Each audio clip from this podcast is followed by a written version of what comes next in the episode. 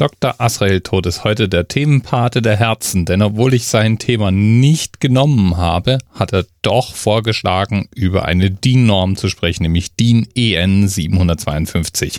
Und wenn du weißt, was die DIN-Norm EN 752 ist, dann bist du entweder nerdiger als ich, arbeitest beruflich mit DIN-Normen oder hast dich schon mit Entwässerungssystemen auseinandergesetzt. Ich bin aber dann mental zumindest bei einem anderen Thema hängen geblieben. Und zwar bei der sogenannten 752er Regel. Das ist eine Faustformel, mit der man ausrechnen kann, wie viel Geld man innerhalb von zehn Jahren ansparen könnte, wenn man einen bestimmten wöchentlichen Geldbetrag regelmäßig als Gewohnheit auf die Seite legen und zu einem Standarddurchschnittszinssatz von 7% in einen Aktienfonds legen würde. Und ja, das ist die perfekte Faustformel, um die Raucher unter uns zum Weinen zu bringen. Oder die Kaffeetrinker. Nehmen wir doch erstmal die, denn da gehöre ich auch zu den Opfern. Wenn man mir an meinen täglichen Weg einen Starbucks pflanzt, dann kann man sicher sein, dass ich da auch jeden Tag mindestens einmal reinlaufe und ein Kaffee-Milchgetränk kaufen werde. Das habe ich schon regelmäßig für dich getestet. So ein Cappuccino Grande kostet circa 4 Euro. Fahre ich also jeden Morgen ins Büro und komme an so einem Starbucks vorbei und kaufe da als mein Morgenritual einen 4 Euro Cappuccino, dann sind es 20 Euro pro Woche und laut der Regel 752 wären das dann 20 mal 752 Euro, die ich nach 10 Jahren Vermögen aufgebaut haben könnte. Und das sind, halte ich fest, 15.040 Euro. So, und jetzt zu den Rauchern.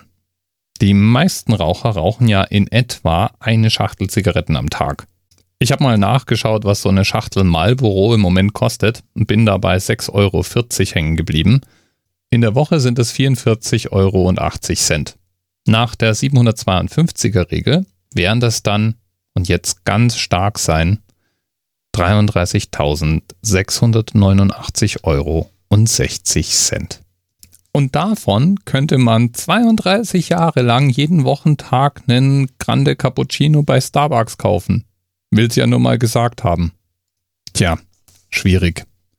Ich halte solche Regeln zwar für manchmal ganz erhellend, und sicherlich, wenn man eine Einzahlungsentscheidung tätigen möchte, ist es auch sehr praktisch, wenn man einfach mal so überschlagen kann, wie viel denn mit so einem wöchentlichen Betrag einzuzahlen ist. Es gibt übrigens noch eine ähnliche Regel, die sich mit der Frage beschäftigt, wie viel Vermögen man aufbaut, wenn man einen monatlichen Betrag zahlt. Da ist es dann die 173er Regel.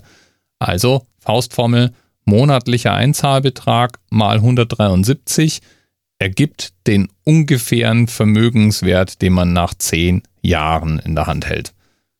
Und diese Regeln sind toll. Sie taugen nur nicht, um den Kaffeekonsum oder den Zigarettenkonsum einzuteilen. Und dafür bin ich selbst mein bestes Beispiel. Als ich irgendwann Mitte meiner 20er Jahre aufgehört habe zu rauchen, habe ich erstmal beschlossen, dass ich jetzt jeden Tag 5 Euro in eine Sparbüchse legen werde. Das habe ich auch eine Weile lang gemacht, bis die erste Ausgabe für einen Urlaub oder was weiß ich, was es damals war, daherkam und dieses Geld dann direkt dort hinein investiert wurde. Sicherlich eine Investition, die mir Spaß gemacht hat. Und genauso ist es mit allen anderen derartigen Investitionen. Ich schätze mal, die 5 Euro, die ich damals täglich ins Rauchen investiert habe, fließen bei mir jetzt in Ausgaben wie den Kaffee unterwegs oder mal essen gehen. Oder ich könnte mir überlegen, was die 5 Euro, die ich monatlich dem Oliver und der Ellen gebe, damit die ihr Morgenradio betreiben können, nach 10 Jahren abwerfen würde.